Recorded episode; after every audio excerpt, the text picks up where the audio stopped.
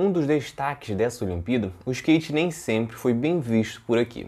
Neste episódio, falo de como surgiu o esporte, como chega ao Brasil e as transformações ao longo dos anos e que alcançou grande repercussão agora na Olimpíada, especialmente com o feito de Raíssa Leal. Saiba mais dessa história agora.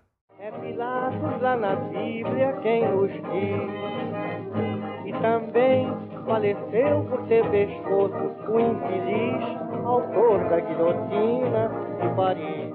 O skate surge nos Estados Unidos ainda na primeira metade do século XX, mas em muitas versões diferentes. Em uma delas, por exemplo, um garoto ainda em 1918 havia desmontado os patins e fixado as rodas em uma madeira. Só que em grande escala mesmo, o esporte só iria surgir no final dos anos 50, tendo como origem um surf. Naquela época, surfistas do litoral da Califórnia buscavam alternativas para continuar imitando as manobras de surf enquanto não tinham ondas na região. Com isso, montaram rodas e eixos em pranchas de madeira. Ainda em 1959, seria comercializado o primeiro skate da Roller Derby. As vendas já foram um sucesso, vendendo milhões de unidades. Porém, as rodas eram de ferro e escorregavam muito, causando acidentes. Com isso, a sociedade norte-americana chegou a fazer campanha para banir o esporte. Enquanto sofria os primeiros ataques nos Estados Unidos, o skate chegava ao Brasil na década de 60. Inicialmente, o esporte começou com a cultura do faça você mesmo, utilizando diversos locais. Com isso, rampas de madeiras ou piscinas abandonadas serviam para a prática. Na década de 70, o skate começa a viver a sua primeira onda de crescimento no país, com diversas empresas já comercializando o skate pelo país. Era praticado especialmente na ladeira da Rua Maria Angélica, no Rio de Janeiro, ou na pracinha do skate, no bairro de Sumaré, em São Paulo. Em 1976, a primeira pista do Brasil e da América Latina foi construída em Nova Iguaçu, no Rio de Janeiro. Depois disso, abriu portas para as construções de muitas outras pelo país.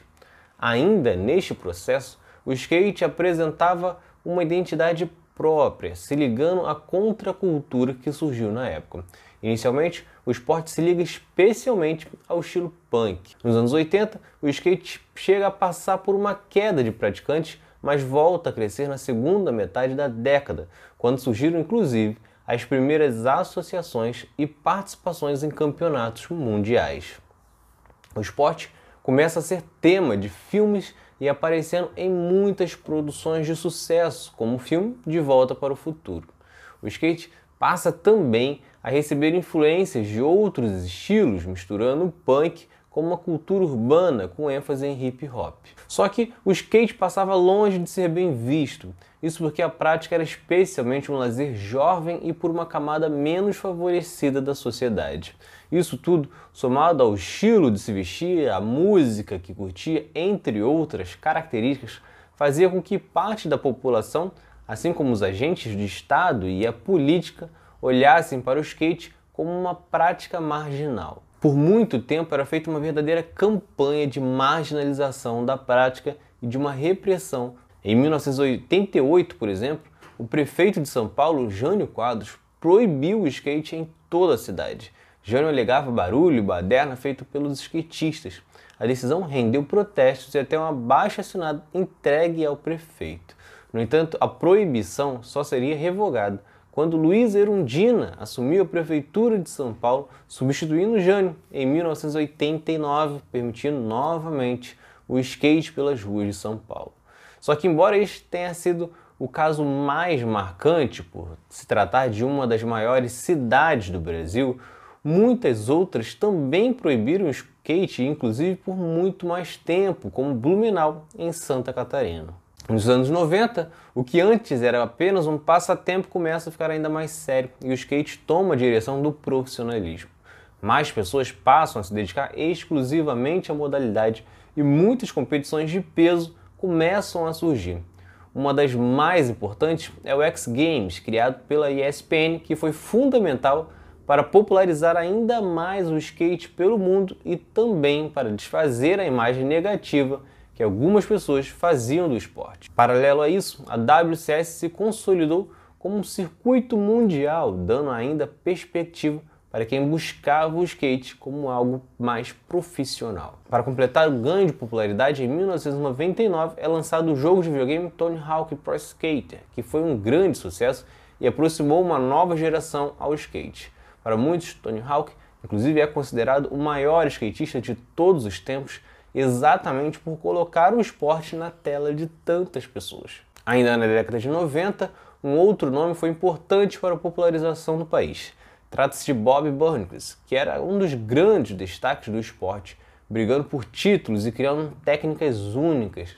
Ele, inclusive, depois chegaria a ser presidente da Confederação Brasileira de Skate. Falamos da cobertura esportiva, dos principais atletas, do videogame, só que a música também foi fundamental para atrair novos simpatizantes ao skate. Foram diversas bandas que demonstravam no dia a dia e nas letras a paixão pelo skate. Foram os casos de CPM 22, Marcelo D2, mas principalmente de Charlie Brown Jr. Ao falar de skate no Brasil, você automaticamente associa a Chorão e toda a banda. São mais de 30 músicas do Charlie Brown Jr. que falam de skate em algum momento da letra. Só que além do ganho em divulgação, o skate seguiu evoluindo também na estrutura nos anos 2000. Em 2003 e 2004 acontecem as primeiras edições do X Games latino-americano no Rio de Janeiro e em 2008 o X Games em São Paulo, que faz com que o esporte fique ainda mais popular e ajude a afastar qualquer visão negativa referente ao skate. Nesta década foi criado também o Circuito Brasileiro com disputas em diversas cidades do país. Segundo pesquisa do Datafolha de 2009, o Brasil tinha 3 milhões e 800 mil praticantes de skate no país. Hoje, segundo pesquisa do Sport Goals Intelligence, o mercado de skate movimenta 1 bilhão por ano em venda de roupas e acessórios.